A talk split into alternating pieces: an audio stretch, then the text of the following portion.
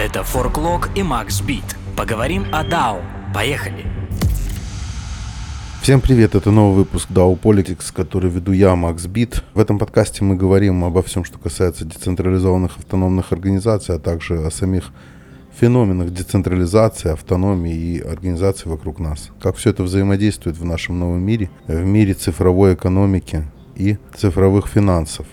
Сегодня у нас продолжение. У нас в гостях синоптик, обозреватель программируемой экономики, распределенных финансов и новых форматов коллективного управления капиталом, человек с глубоким пониманием этой тематики, погруженный в эту тематику. Мы уже с вами слышали синоптика в предыдущем выпуске, в котором мы подробно обсуждали программируемую экономику, а сегодня мы попробуем поговорить о близкой теме, смежной, я бы даже сказал, о социальных утопиях, связанных с DAO – блокчейном, техническим прогрессом, о концепциях Network State в различных его вариациях.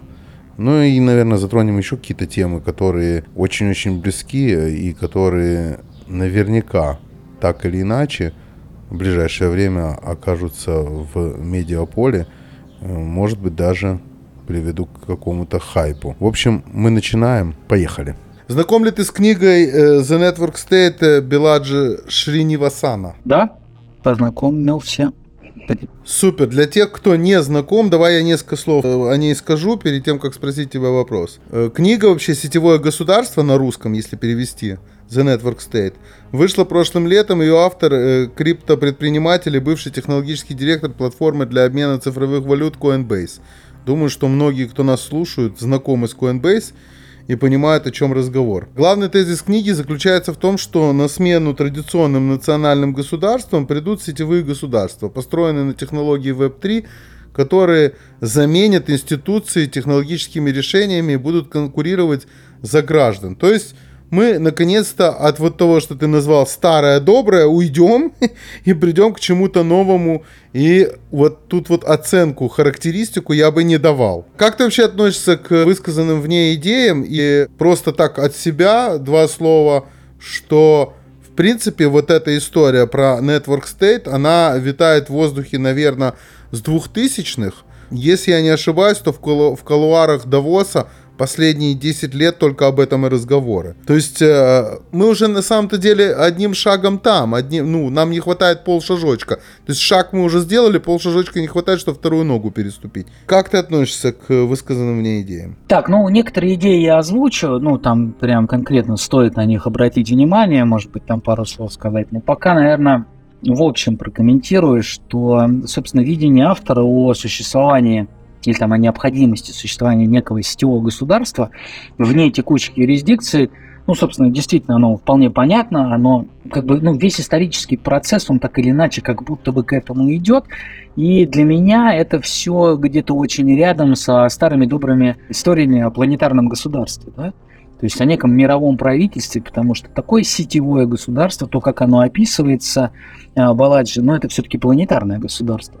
Ну, либо такой, это некий планетарный комплекс, который позволяет вообще вот государствам, вот как бы, ну, нациям внутри вот этого сетевого государства каким-то образом взаимодействовать друг с другом. Вот, ну, наверное, все эти мысли, они действительно вот, в текущих условиях очевидны. Вообще кажется, что мы живем в какой, на какой-то очень рубежный исторический период, у нас завершается какой-то исторический цикл, у нас переосмысление огромного количества процессов происходит.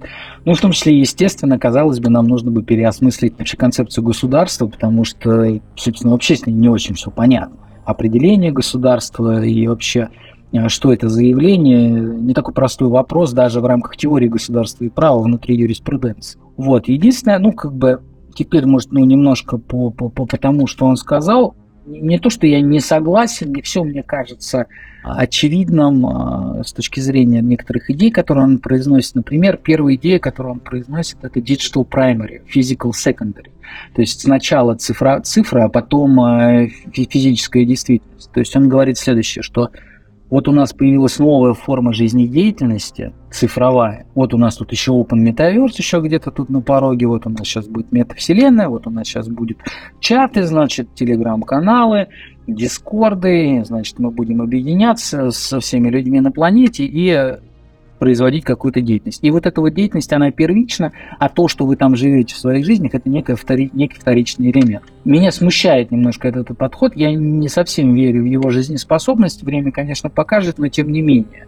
И это очень важно с точки зрения вообще определения государства, потому что и в том числе в книге в Network State об этом говорится, скажем так, упоминается, да, в определении, в классическом определении государства присутствует такой элемент, как территория. Если нет территории, то нету государства. И, собственно, вся жизнь, вся история, вообще наша человеческая история, если мы будем смотреть на нее как на историю государств, это история борьбы этих государств за территорию. То есть мы государство можем рассмотреть как некие организмы, да, как некую как бы, форму жизни самостоятельно, у которой есть определенные как бы, задачи. Вот оно вот на этой территории, оно либо расширяется, либо сжимается, либо там схлопывается и исчезает.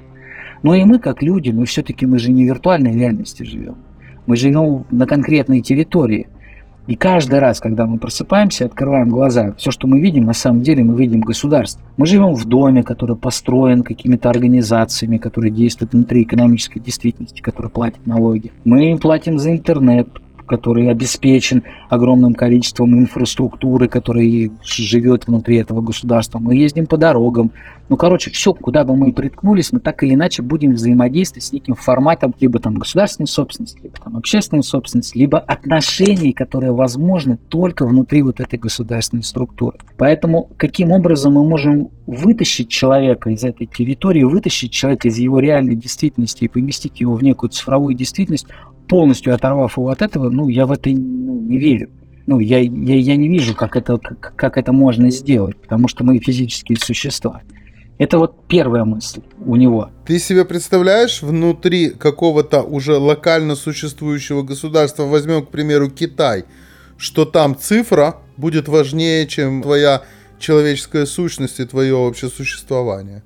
Я себе понимаю, что на сегодняшний день э, Китай двигается к такому моменту своего развития. Я беру просто в данном случае Китай, да. В принципе, такое может произойти с любой страной, как мы видим, что в Китае э, вот эта вот перетрубация, вот это вот изменение, переход, он э, занял не так много времени. Сегодня э, там человеческая сущность уже перестает в реалии, опять придется повторить слово, существовать. И э, мы переходим к этапу, что это просто набор информации о человеке, о данном индивидууме. Да? То есть у него уже достаточно данных о нем, чтобы сказать, что у него уже его передвижение, его свободы, его мысли, его какие-то направленности, они, в принципе, программируемы и уже известны определенной группе лиц, определенному сообществу, да, то есть собирая всю информацию, которую они могут собрать и правильно ее структурируя, они, в принципе, могут управлять обществом, городом, деревней, неважно, как мы это назовем, как, каким-то комьюнити, управлять, невзирая на их желания и невзирая на их сущности. Они знают, что те покупают, они знают, куда те ходят, они знают, как, где они работают, они знают, когда те просыпаются, когда те ложатся, они знают, где в этот момент времени этот индивидуум находится, они знают, с кем он взаимодействует, с кем... Все практически они могут знать благодаря тому же самому телефону в кармане у каждого из э, тех, которые попадают под эти вот программы, в которых есть рейтинги, под эти программы, которые через камеры определяют, кто ты, что ты и куда ты идешь, и так далее, и так далее. То есть технологически они вышли уже на этот уровень, на котором человеческая сущность теряется, остается только, скажем так, такой файл с битами. Информация, единицы, нули, единицы, нули. И я понял, наверное, картинку, которую ты обрисовываешь, но мы немножко про другое говорим. То есть э, ты привел пример конкретное государство, которое создало некую систему, которая позволяет ему мониторить свое собственное население на как бы этой территории. Ну, как бы да, более того, все государства идут по этому пути. Более того, Web3 идет по пути открытого мира и открытых экономических действий. Поэтому, собственно, все, что ты говоришь, полностью переваливается в Web3, потому что там вся информация открыта. Но и, э, как бы применительно к вопросу сетевого государства нужно немножко развернуть эту ситуацию э, и посмотреть на нее с точки зрения множественных государств. То есть, предположим, у нас есть Китай, и, предположим, у него есть вот это вот множество людей. Тут вдруг появляется какое-то сетевое государство, и какая-то часть населения Китая вдруг становится гражданами сетевого государства. Что на это скажет родной государство скажет, не, ребят, а что это за приколы тут такие? Ты правильно говоришь, все это в рамках того, что ты оставляешь Китай в границах Китая, которые тебе сегодня известны. Да, да, да, конечно. То есть, если Китай начинает расти, то с ним вместе растет вся эта программа. И в какой-то момент, хотя или не хотя, ты оказываешься в том самом сетевом государстве. Возможно. Ну, причем, причем как бы ситуация, которую ты рассказал, и ситуация, которая описана в Network State, это просто как бы один и тот же процесс, просто в разные временные точки. Потому что создать такое большое виртуальное государство, это на самом деле создать планетарное государство, это создать, взять и Китай растянуть на всю планету. То есть как бы модель взаимодействия, ну да, там будет Telegram, а не, э, я не знаю, МФЦ. Ну как бы отлично, но суть-то это дело не поменяет. Но я не об этом, э, я имел в виду, что мне непонятна концепция сетевого государства, потому что мы физические существа, ну, потому что мы реально физические существа. Ты же не можешь отрицать того факта, что вне зависимости от того, что в Китае все знают про их а, про свое собственное население, ну, население не превратилось же в цифру, это же люди, они же ходят по улицам. Теперь я понял твою сторону, каким образом ты это видишь, потому что я, мы видим, э, как я теперь понимаю, мы видим это по-разному. Ну да-да-да, мы с разных сторон посмотрели. Для них цифра это, давай так, почему я не вижу это так, как ты, я объясню. Потому что, в принципе, ты цифра, у тебя есть номер паспорта. Тебе, ты, у тебя нет лица, ты обезличен, у тебя есть номер паспорта, и он есть у всех. То есть этот номер существует там с времен, если я не ошибаюсь, там, по-моему, еще до концлагерей началось это, да, но после концлагерей все государства вывели паспорта, и поехали мы вот со всей этой историей, с этими цифрами, которые у всех, все мы к ним привязаны. Хотим мы того или нет. В Америке это номер страхового полиса и так далее, и так далее. То есть цифровые, цифры нас окружают. Вопрос в том, видят ли они за цифрами э, синоптик, что это, или это не синоптик, это уже другая история. Но я понял, я понял самый главный момент в том, что в чем различие нашего взгляда, да. Ты говоришь, что это очень длительный процесс, и тебе сложно представить, как вдруг все его примут, этот процесс. Нет, я не это имею в виду. Я имею в виду, что вне зависимости от того, какое происходит регулирование в неком сетевом государстве, которое, ну, как бы на всю планету размазано, я физическое существо. Я существо, я хожу по этой земле. И для того, чтобы мне есть, мне нужно выйти и сходить в соседний магазин и купить себе что-то, ну или там доставку заказать, которая привезет тоже ну, из какого-то обозримого рядышком какого-то плюс-минус пространства. То есть я живу здесь. И если вот это вот сетевое государство останется в облаке, то ну, как бы высока вероятность того, что оно не дотянется до меня, до реального, и не сможет решать некоторые реальные вопросы. Например, если к вам придет вор. Почему, почему, почему? Не понимаю, почему. Ну а если вор придет в твою квартиру и из нее вынесет, ты куда будешь обращаться? В сетевое государство? Каким образом сетевое государство сможет вернуть тебе то, что у тебя украли? Поразговаривать с людьми и создать некий бизнес-процесс? Безусловно. Отрегулировать какие-то, может быть, какие-то социальные процессы? Безусловно. Возможность объединяться всегда у людей была, и всегда это был эффективный инструмент решения каких-то проблем. Какие проблемы будет решать это сетевое государство? В книге пока не сказано. Но мой лишь тезис в том, что оно будет решать не все вопросы. И мой основной тезис, и моя как бы, ну, вот как бы э, мысль, которую я высказываю, в том, что сетевое государство не заменит традиционные государства. Оно их как бы, ну, может быть, вберет в себя, может быть, как бы оно будет вместе с ними существовать, но они останутся. По одной простой причине, потому, ну, не, не по одной причине, ну, одна из причин это вот эта вот связка с физической реальностью, очень близкая связка с физической реальностью. И второе это конкуренция с государствами, с национальными. Потому что, опять же, они обеспечивают то, что близко. То, что как бы вот, то, что вот здесь, вот, то, что можно потрогать. Я понял тебя. Хорошо. Я э, с удовольствием бы углубился, но мы будем двигаться дальше ощущение, которое я ловлю из того, что ты говоришь, и ловлю его также от э, знакомых. Хотя я себя понимаю, опять же, повторюсь, понимаю, каким образом вор не приходит э, и почему он не приходит, и что из, и как, каким образом через цифру я могу привести к тому, что ему просто бессмысленно прийти ко мне в дом и что-то украсть, потому что все в цифре, просто нет смысла. То есть, как только он украл, я у него это вернул и знаю точно, что это он украл. Возможно. Ну, конечно, невозможно, а точно. Блокчейн тебе дает эту возможность. Точно, стопроцентно я буду знать, кто пришел и что украл.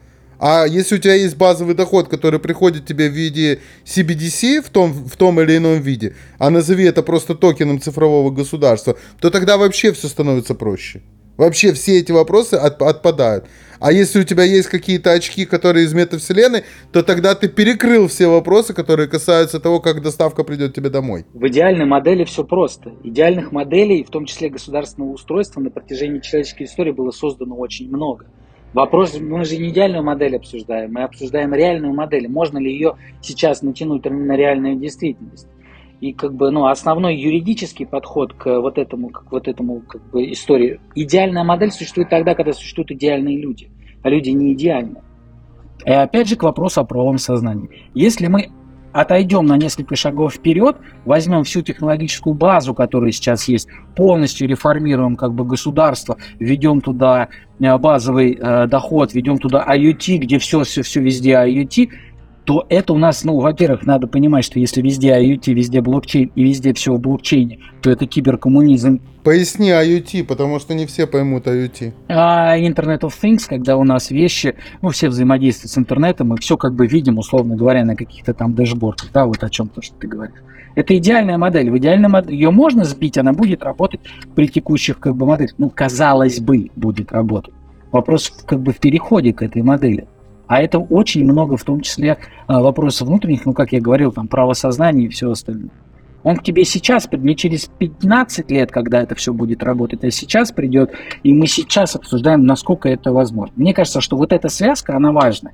Я не говорю, что ее, она не будет решена в рамках сетевого государства. Возможно, будет решена теми средствами, которые ты обозначил, ну, как бы звучит решаемо.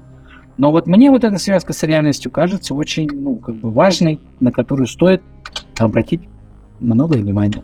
В книжке на ней, смысл в том, что в книжке на ней внимание не обращено, там говорится, что digital primary. Вот для меня по, по этот тезис немножко не.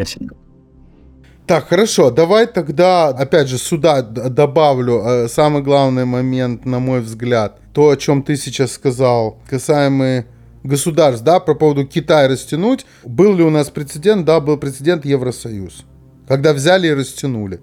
То есть все началось с двух стран, а сегодня мы имеем сколько там уже? Я уже не помню, сколько там их. Не только Евросоюз. Выравнивается законодательная база везде, и все хотят или не хотят, но под одну гребенку практически все попадают, кто является членом Евросоюза. Как мы знаем, есть те страны, которые хотели бы стать членами Евросоюза, но пока не могут по тем или иным причинам. А, вернемся тогда. Давай вернемся к ощущениям. Ощущение, есть ли у тебя такое, что вообще эта книга и вообще книги вот в этом направлении и мысли в этом направлении, это вот такой вот сегодня хайп, и это такое, э, это попытка насадить как раз, впарить. А вот это мироощущение, что мы в том направлении идем.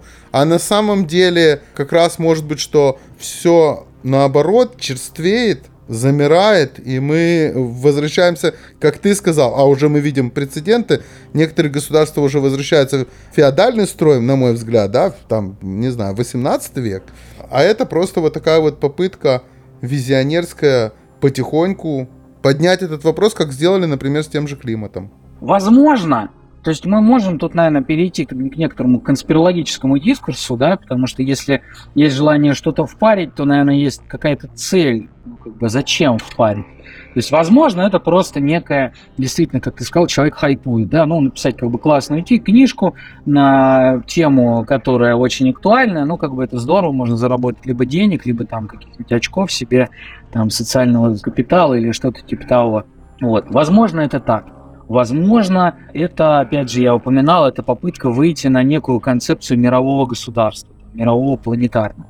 Но в любом случае, когда мы говорим о каких-то таких структурах властных, да, ну, в любом случае, как бы интересанты будут появляться. И даже если у нас есть by design какая-то децентрализованная история, то как эта история повернется со временем, еще неизвестно. У вас тут вот было, у вас есть отдельный под, ну, подкаст, я не знаю, подкаст, это называется «Пираты и корпораты», по-моему, да, там с Дэном, с, с Дэном Смирновым обсуждали недавнешний... Была такая серия, мы, да, да, да, мы с Дэном Смирновым обсуждали этот вопрос. Обсуждали вы Uniswap. Там, там в Uniswap была история, когда Андерсон Хоровиц, держатель большого пакета управляющих токенов Uniswap, не дал провести вроде как децентрализованное решение. ну и там общественность хотела одно, а эти, значит, хотят толкнуть, значит, своих протежей там, из своего портфеля компашку под там, что там, мост, там нужно построить там, что-то такое. Ну, то есть это как бы э, ножом можно и человека убить, а можно и хлеб порезать. И как бы тут вопрос такой, то есть в зависимости от того, что предлагается, это всего лишь инструмент предлагает. В любом случае, любой инструмент и любое сетевое государство оно будет наполняться людьми. И вместе с людьми туда придут конфликты интересов, разные воли, разные взгляды на вещи, разные взгляды на мир и разные стратегии. Вот, поэтому ну и государство – это как бы то, что на протяжении истории являлось вот таким вот как бы организующим элементом, в котором варится какое-то количество людей с разными взглядами вообще на вещи. И в том числе с разными взглядами на такие вещи, как, например, казалось бы, понятно, общественное благо. Даже вот на вроде как бы вещь, которая всем, от, которая от всем хорошо, можно посмотреть по-разному. Ну и, в общем, получается так, что структуры, э, которые выстраиваются в, этим обществе, в этих обществах, они постоянно, во-первых, создаются, разрушаются, приблизительно по очень похожему пирамидальному иерархическому формату. А, во-вторых, как бы, ну, есть возможность это все захватить. Ну, или захватить, либо создать что-то такое, что как бы может, от чего будут получать бенефиты какие-то отдельные люди. Ну, я говорю сейчас тут, опять же, немножко про, скажем так, с конспирологическим налетом, но это вот к вопросу в память. Ну, это как раз про отдельных людей. Это как раз все про отдельных людей. Это вообще... Ну, да. Вот если брать эту аудиторию вот этих вот книг-манифестов, так бы я их назвал, как ты считаешь, это обращение к достаточно специфической аудитории, к мужчинам правых взглядов, без гуманитарного образования, как правило, технологически грамотных, относительно обеспеченных финансово, ну такой вот фрилансер, молодец из Кремниевой долины, знаешь, такой, имеющий представление о культуре стартапов и так далее, и так далее. Или же все-таки они обращаются не ко всем, но они могут, э, выделяя вот именно определенный сегмент, они могут продвигать эти идеи и эти идеи, в принципе, на мой взгляд, они противоположны другой концепции, про которую говорили, наверное, в начале десятых, да, когда у нас выросли большие гиганты, такие как Facebook, как Google и так далее, когда говорили про государство корпорации. Может ли быть эта битва сейчас между Network State и Corporation State. Очень много всего сейчас задал в одном и очень много тем. А, значит, первое по поводу корпорат, э, по поводу государ... идеи, которая называется государство корпорации. Это идея существует давно в, в, в теории государственного права, называется корпоративная форма происхождения государства. Я, кстати, придерживаюсь этой формы. Ну, как бы структура государства и структура корпорации это как бы одна и та же структура. Ну, просто с особенностями работы тех или иных э, элементов этой структуры. Ну, как бы моделька, она одинаковая. Э, это первый нюанс. Второй нюанс. А, безусловно, человек, который пишет книжку, он, наверное, пишет книжку, но внутри какого-то информационного социального поля, да, в котором он существует автор книжки «Сетевое государство», он же был еще, ну, помимо того, что он там сетевым Coinbase был, он же еще был партнером в Андерсон Хоровиц, то есть он вообще из индустрии а, венчурных инвестиций, как раз-таки старта, стартапы, которые ты упомянул, и вот как аудитория этой книжки, скорее всего, это верно, тем более, что в книжке есть целый раздел, который там про стартапы и вообще про всю вот эту а, историю рассказывает. Вот, ну, наверное, да, а, наверное, к ним адресовано. А, плюс, э, ну, у тебя всегда появляется в разговоре, вот в последних вопросах, некие «они», э, некие они, которые, во-первых, следят за всеми, когда ты говоришь про Китай или там какое-то похожее государство, а, и они, вот когда ты говоришь, вот они пишут, они вот эти вот пишут, э, пишут манифесты. То есть, ну, мне не нравится подход, когда мы пакуем в тень какого-то актора, у которого есть какая-то воля, который что-то пытается проводить. Например, очень э, часто в дискуссии, когда говорят про государство. Есть вот какие-то злодеи, значит, государственные, которые следят за людьми и что-то, значит, из этого хотят делать. Это мне не очень понятно. Плюс мне вот тоже как бы не очень понятен подход, когда мы говорим про то, что вот они пытаются впарить, наверное, есть там какая-то идея, за ним, возможно, за ним стоит какое-то общество, какое-то тайное, которое вот нам проводит, значит, идею о сетевом государстве под соусом что светлого будущего. Возможно, это не так. Я когда говорю они, э, есть определенная, у меня, по крайней мере, да, у меня определенная есть э, точка зрения, которая близка к точке зрения, про которую говорит неоднократно Тон Вейс, да, что есть некий господин Шваб, Клаус Мартин тот самый, который создал некоммерческую организацию, которая называется Всемирный экономический форум, которая проходит в Давосе. И вот все те люди, которые там появляются, в, той или, в том или ином виде, вот их я называю они. То есть мы с тобой там не появляемся, а есть люди, которые там появляются, и появляются там многие годы. И есть такое ощущение, что вот направленность происходящего в мире, она полностью соответствует повестке Всемирного экономического форума. То есть, если на Всемирном экономическом форуме обсуждается вопрос климата, то в следующем году начнется в медиаполе постоянное муссирование этой темы. Ты можешь это посмотреть сам, увидеть это сам. Можно открыть э, календарь, увидеть, какие именно э, сеты, какие именно панельные дискуссии будут. И, соответственно, этому увидеть, как в течение года так или иначе это будет пережевываться теми или иными СМИ. Теперь, опять же, если мы говорим в общем, то там есть определенная программа, да, там есть определенные спикеры, но есть те спикеры, которые меняются в зависимости от трендов, а есть те спикеры, которые постоянны. И вот именно их я отделяю и считаю, что есть они, а есть не они. И как только какие-то неприглашенные представители стран выпадают из форума, то в тех странах обычно что-то происходит очень, очень э, до этого немыслимое, давай так скажем. Без всяких конспираций. То есть ты можешь открыть, посмотреть, без конспирации, я имею в виду. Я видел, кстати, порезку этого World Economic Forum, который вот только прошел, ну вот недавно там был у нас. Мир всегда э, стремится к интеграции. Если посмотреть, опять же, на историю государств, то в какой-то момент времени на разных территориях сначала появляются просто разные маленькие государства. Потом они начинают постоянно друг друга захватывать, либо какие-то заключать какие-то унии, каким-то образом объединяться. В любом случае, это всегда стремление расти. То есть, э, если мы посмотрим на государство как на организм, ну, как на отдельный организм, у него есть желание расти. Вот он постоянно расширяется, постоянно приходит к соседу и начинает как бы с ним какие-то отношения выяснить. Всегда это было на протяжении всей человеческой истории. И в какой-то момент времени, когда всю территорию разобрали, когда там воины стали там слишком ожесточенные, никто там ничего там условно захватить не может, или они становятся слишком разрушительными, начинают формироваться э, государства там следующего уровня, либо конфедерации, либо различного рода федеративное образование. В любом случае, это следующая форма объединения. Ты вот Европейский Союз, а, я не знаю, Соединенные, ну, так вот, в общем, государства, они интегрируются. И одним из таких форматов интеграции, ну, во-первых, Европейский Союз известный, во-вторых, Соединенные Штаты Америки, ну, как бы любые федеративные государства, это объединение государств, которые превратились как бы в единое государство, да?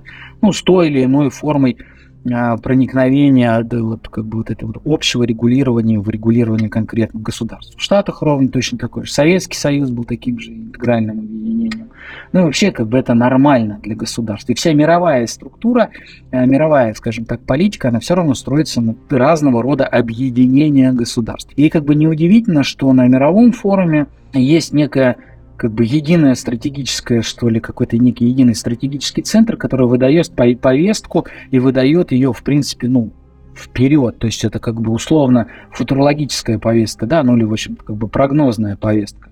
Она есть, и у них действительно что-то там в голове варится, они действительно что-то там задумали, ну и вполне как бы логично, если посмотреть на историю развития государств, опять же, возвращаясь к мысли, которую я говорил, наверное, они задумали планетарное государство вопросы, что в, в его архитектуре, как оно будет устроено. Синоптик, обрати внимание, ты сейчас несколько раз произносил слово «они» по поводу «они». Не, ну я говорю про конкретных. Не, ну... Ну, не, ну так. Ну. И я говорил про конкретных. Это именно то, о чем я и говорил. Про конкретных. В данном случае я говорю про твоих. Они вот именно тех, которые формируют... Ну, в смысле, это конкретные представители конкретных государств, которые объединились и сформировали единую экономическую повестку в кабинетах, в которых они встречаются, в стратегических документах, которые они пишут. Ну, вот как бы во всем этом процессе. То есть это, скажем так, не, конс- не конспирологические они. Здесь я как бы, ну, согласен, есть разные точки сферы влияния, и как бы не все они очевидны могут быть. И у каждого, у каждого есть свои интересы. Есть другие они, против которых я немножко выступаю, это такие конспирологические, фантастические они, в которых иногда пакуют государство как явление, как некого большого такого глобального злодея, и есть там еще какие-то они, которые, значит, государство использует, чтобы всех поработить и все такое прочее. Вот, это немножко разные. Они, вот первые такие чуть более лайтовые, они, я как бы, ну, я готов использовать твоих они, они, ну, они есть. И, возможно, возвращаясь к твоему вопросу, они и могут, ну, они могут пытаться впарить эту концепцию, ну, потому что они ее придумали, они ее, в общем собрали. Если посмотреть книгу Баладжи, ну, она очень интегральна, она очень наполнена просто огромным количеством информации. Я не верю, что он сидел и один это все собирал. Наверное, ему нам кто-то помогал. Давайте еще один пример приведу. В 2019 году британский журналист и писатель Аарон Бастани выпустил книгу «Полностью автоматизированный лакшери коммунизм». Он исходит из тех же предпосылок, что и Баладжи. На дворе третья индустриальная революция, гибель традиционных институтов, но при этом рисует совершенно иную модель будущего. Средством решения проблемы э, голода, нищеты, безработицы, пандемии и так далее для Бастани является не децентрализация, а напротив – максимальная централизация, синхронно программируемое решение всех проблем человечества, которому остается лишь наслаждаться изобильными плодами работы роботов. То есть, в принципе, такая роботизация в том или ином виде. Это тоже программируемая экономика, но как будто другая. Что ты думаешь по поводу такого варианта? Что скажешь поклонникам такого сценария? Я бы сказал, что, наверное, что я скорее себя отношу к поклонникам этого сценария. И вообще, в принципе, если каким-то образом определять мои политические взгляды, то я скорее, у меня скорее крен в коммунизм, нежели в, в капитализм. Хотя, в общем, капиталистическая экономика очень удивительная прекрасно по-своему, как и предмет изучения и все остальное. Но внутренне я склоняюсь к некой плюс-минус коммунистической модели хозяйствования в том числе. И здесь выражено как раз-таки ну, то, о чем мы говорили до этого, то есть плановая экономика, просто ну, новая форма плановой экономики. И центр в данном случае здесь выступает э, наверное, не, не обязательно как точка волеизъявления, а как точка распределения благ. То есть у нас не как бы не децентрализованный рынок, где кто-то там все совсем меняются, а у нас есть просто некое понимание того, что этому обществу нужно там 100 килограмм молока, ой, 100 литров молока там в неделю, ну я условно говорю. И вот у нас есть некая центральная, наверное, распределительный некий элемент. И как бы если вспоминать э, плановую экономику советского, советского разлива, то, возможно, э, не, не неудачи, которые были связаны, они были связаны том числе с кризисом перепроизводства, они обосновывались, наверное, а, все-таки э, системой э, документооборота. Ну, то есть, как бы система передачи информации тогда, когда мы живем в аналоговой действительности, там, 50-летней давности, и концепция создания некой плановой экономики, где все распределяется, ну, они как бы плохо соединяются. А вот в текущих моделях, когда у нас в принципе, век информационный. Мы, в принципе, мы знаем, где на другой планете кто-нибудь чихнет, об этом узнает уже вся планета. И, то есть у нас очень быстрая возможность реагирования. И я думаю, что создание такого вот лакшери коммунизма, да, как он его называет, ну, это вполне возможная история. Единственное, что, ну, опять же, скажу вот про программируемую экономику. Программируемая экономика – это ядро программное. То есть и программируемая экономика может позволить воспроизвести нам как капиталистические модели хозяйствования, так и коммунистические модели, плановые такие вот командные модели хозяйствования. И я думаю, что экономика будущего – это экономика множественных моделей, и мы можем использовать эти модели как в больших масштабах, так и в маленьких, ну, в разных элементах экономической модели. То есть программируемая экономика дает нам множество возможностей, благодаря очень быстрому перетоку информации, благодаря тому, что вся учетная система у нас является одновременно же и мировым компьютером, у нас все в одном. Это очень удобно. Тут нельзя не, не сказать про базовую часть. На мой взгляд, советский вариант плановой экономики был возможен только при том, что э, практически рабское отношение, вернее, работник и его потребности и оценка его деятельности – они были такими, что в капиталистическом строе это невозможно, на мой взгляд. То есть он получал копейки, и за счет этого эта продукция, этот, эти услуги, этот товар, он был конкурентоспособен. То есть в случае входа роботов, как, в, э, как описывает Бастани в своей книге, да, то есть когда робот приходит, то в принципе, да, тут как бы издержки производственные, они должны перекрыть и прийти к тому же уровню, как и советского работника, да, по его, по его затратной части, да, себестоимости этого продукта, давай так назовем. Но другой вопрос, что, который меня волнует, да, который меня пугает во всей этой истории, да, когда мы говорим про вот это вот лакшери государство с коммунистическим э, уклоном, что каким образом тогда происходит конкуренция? То есть нету экономики, если нет конкуренции. Но если робот у тебя стоит, и робот стоит в Италии, то это одинаковый робот, выпущенный на китайском, на китайском заводе, который, в принципе, он делает то же самое и тратит столько же энергии, и его столько, так же самое нужно поддерживать, и точно так же нужно, нужно за ним присматривать, перенастраивать и так далее, и так далее. Но, в принципе, цена себестоимости будет одинаковая, что у тебя, что в Италии. И тогда вопрос, как ты будешь обмениваться этими благами. Ты берешь термины из капиталистической экономики и применяешь их к, к, к плановой коммунистической экономике. Это неверно. Никакой конкуренции говорить в плановой экономике ну, невозможно, потому что этого термина в принципе не существует. Там никто ни с кем не конкурирует. Это, это, это, это первый момент. И, ну, давай на примере это просто скажу. То есть, когда мы говорим про плановую экономику, мы говорим про общую собственность на средства производства того, чего нет в капиталистической экономике. То есть у нас есть некая машина, и эта машина может работать, и она может приносить плоды. И мы говорим, что вот в, коммуни... в капиталистической экономике вот этой машиной владеет капиталист. Ну вот есть некий класс собственников, да, и вот ей владеет один человек, ну там несколько, там, они акционеры. Они нанимают себе, они берут из рынка ресурсы, трудовые ресурсы, ресурсы там, капитал, еще что-нибудь там, ну, не важно. И они создают вот этот продукт. И вся прибыль, которая есть, они забирают себе. И основная критика капиталистической экономики в том, что добавочный продукт, который каждый человек создает, а он создает его много, он забирается э, капиталистом. И как бы коммунистическая модель говорит, нет, давайте мы уберем этого капиталиста с вершины, значит, с этого сбросим с вершины нашего завода. У нас теперь весь завод, вся машина принадлежит в общественной собственности, поэтому все, что она делает, распределяется в обществе. И критерием этого распределения является потребность в обществе, поэтому происходит некий план. Чтобы людям жить хорошо, им нужно вот такое-то количество. Мы это произвели, мы это сделали. Возникает куча дополнительных вопросов, которые не решила экономика прошлого. Качественная какая-то история, потому что всегда есть крен в то, что качество будет падать. Э, не были решены человеческие вопросы, которые ты упомянул, например, вот человека это типа арабский труд. Но это как бы это не признак как бы самого самой модели, это просто сложившаяся реальная действительность в данный конкретный исторический период времени.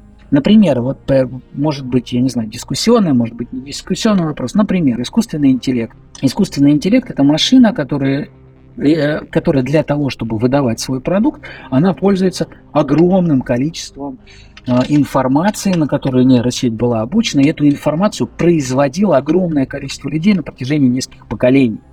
Ну, там, так или иначе, я думаю, что речь идет про несколько поколений. И, соответственно, возникает вопрос, что это очень похоже на то самое средство производства, которому бы стоило находиться в общественной э, собственности. И, для того, и прибыль, которую будет получать это, э, вот этот конкретный там, да, искусственный интеллект, который он будет генерить, чтобы она распределялась не акционерам компании, а всем тем людям, которые и создавали, скажем так, сырье для кормления вот этих самых нейросетей.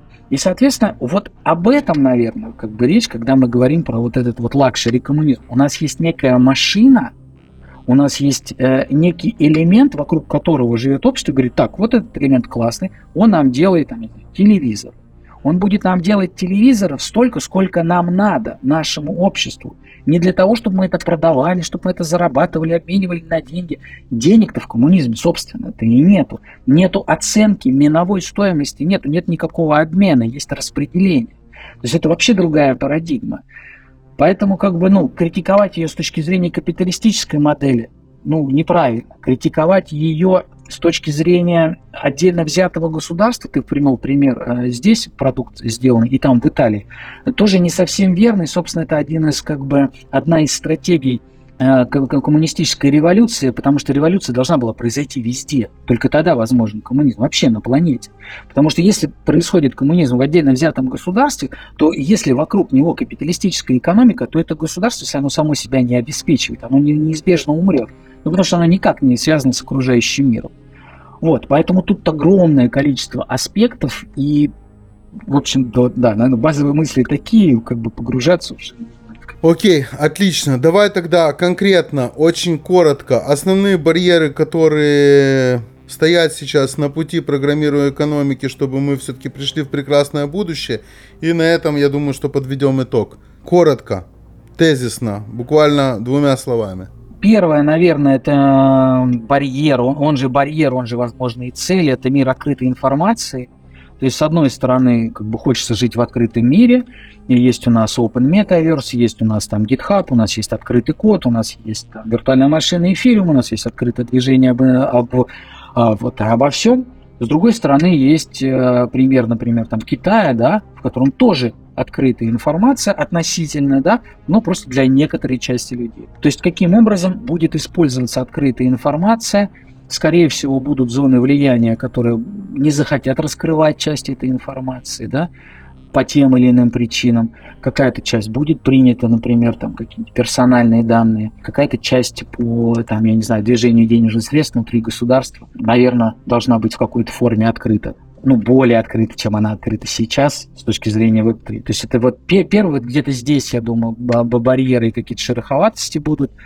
Э, второй элемент – это, наверное, интеллектуальная сложность.